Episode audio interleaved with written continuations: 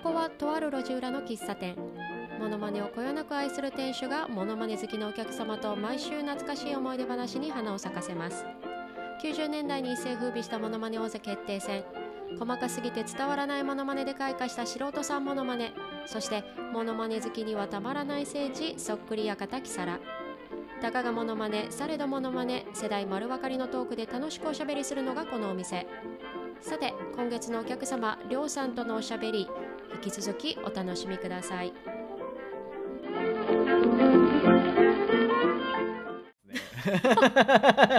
すごいすごいこんなところで世代差が出るんだそうなんですよ、へーこう企画としてもめっちゃ好きうんうんではあるんですけど、やっぱうんこう似てるってならないから僕自分の印象に残らないというかあー確かにねあとずらされても分かんないみたいな誇張されても分かんないみたいな。あここここがまあ特徴なんだろうけどみたはいいなはのがね、いはい、ピンとこないっていうことですねあそういうことかそうなんですよはあだからそういう意味では、うん半分ぐらいしか楽しめてないような気はするけどそれでもハマってましたね、へえでも私もちっちゃい頃から「モノマネ王座決定戦」って見ててはいはいでその時自分小学生だからそれこそ90年代後半ぐらいに番組見てたんですようーんだからりょうさんだったら何歳 ?5 歳とか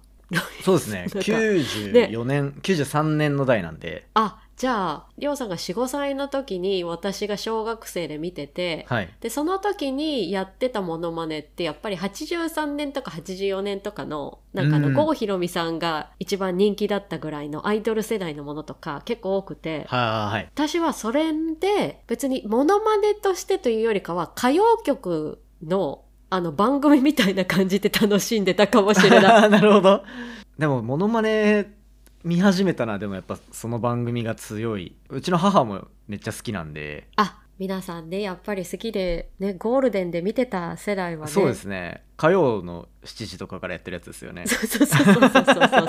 2時間スペシャルでね、そうそう必ずやってるやつです。カスペカスペだっけカスペ、火曜サスペンス劇場が入るか、もしくは、なんかあの、3月と、あのドラマとドラマのクールの間そうそう、そうそうそうそう。あそこにやるのが大抵この2時間のモノマネを確かに決定戦。そういった意味ではね、懐かしいんですよ、すんごい。今ってやってないんですかあれってどうだろうでもね、ちょこちょこやってますよ。あへの、ー年末とかに、うんあの、やってたりして。あで、そたうなだんだ私リアルタイムでね、今ちょっと香港にいるので見れないんですけど、はいでもそれこそ今やってるやつは分かんないですうーんでもそう今の歌手が分かんないからああなるほどなるほどなるほどそうそうそうりょうさんの逆版そうそ確かになううん僕もでもそこで止まってる気がするなあ本当ですそうですねトンネルズのやつで見てたところから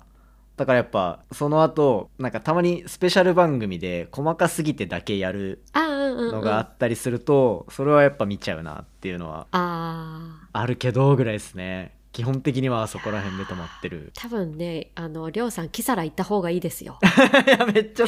めちゃめちゃ行きたいんですよねキサラ行った方がいいです楽しいだろうなとあの直近確かあの古賀修さんめちゃくちゃ出てくるウィークがあるはずですよえそうなんですかそうツイッターフォローしてますキサラのしてないですしてないですぜひしてください あのしますあの毎週はいどういう、あの次ラインナップが来るかってああそうなんのだよくしてるんですけど古賀修さんあの最近あれですよ9月の中旬来週月曜日8月29日これすいません収録日あれ関係ないからあれだけど はいあの9月も何回か出られてますしえー、見したいな9月行った方がいいですよものすごい出ますよ古賀修さん毎週のように出てますそれはちょっと狙ってみます狙ってくださいいいなでもちょっと久しぶりにこうモノマネをこうお声かけいただいてから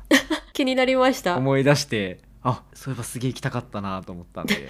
これをきっかけにそうこれはね絶対行っていただいた方があ東京お住まいですよね今神奈川なんですけどあ神奈川かでも全然あ行そりゃける距離なんで県内です県内県内ちゃんと調べますはい行ってくださいもう古賀修さんだらけです9月今見た ら日チロもいるしああ見たいなそれはそう私一回行った時に日チロさんいらっしゃって、はいはいキサラ広さどれくらいだろう広さ20畳か30畳ぐらいの部屋に前にステージがあって、うんであのあれバイキングなんですよキサラってあそうなんですかそう。 1日、えっと2回公演するんですけど、はいはいで最初の,、えーの早い方はディナーだから最初1時間ぐらいバイキングのあのご飯を食べてでそれを食べた後にショーが始まるみたいなうーんあーなんか聞いたことあるかもそれのそうそうそう残ったやつを裏の人たちが食うっていうそれは知らなかったあれ違ったかなオードリーのなんかで言ってた気がするあ本当ですか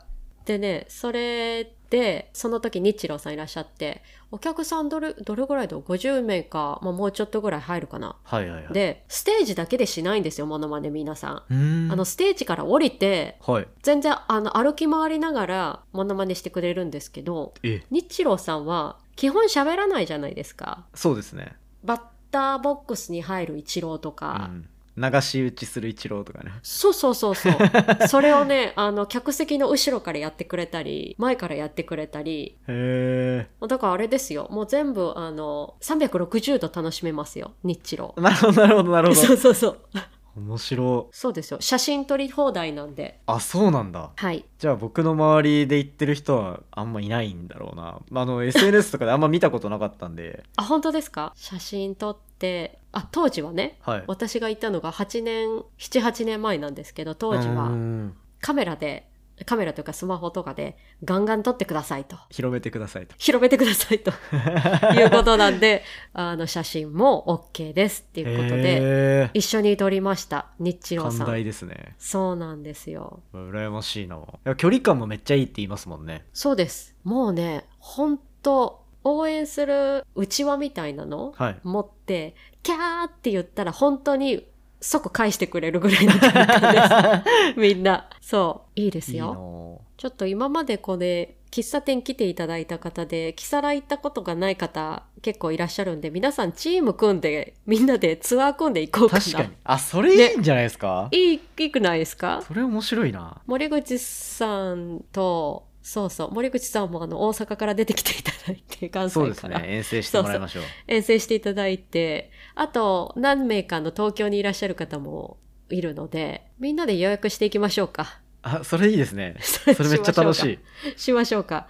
でその時に私、あの、キサラに営業をかけること決めてるんで、 あの、そうです、そうです。 いやいいっすねそれでじゃあその後なんかどっかでちょっとお酒飲みながら真ん中にそうでスすピーカーを置いてみんなで喋り ましょう最後のね、そう行った帰りの 、ポッドキャスト。 そこで喫茶店開催して。いや、絶対おすすめ、キサラ。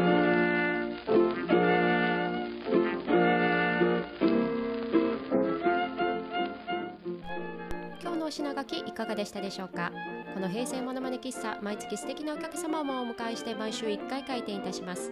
次回は10月21日の金曜日夜7時来週もぜひ皆様のお越しをお待ちしておりますこの喫茶店の看板はネオ五条楽園の矢田様のご提供社外取締役は彼女に三国志の話をしたら止まらなくなったんだがの毎朝のご協力でお送りいたしました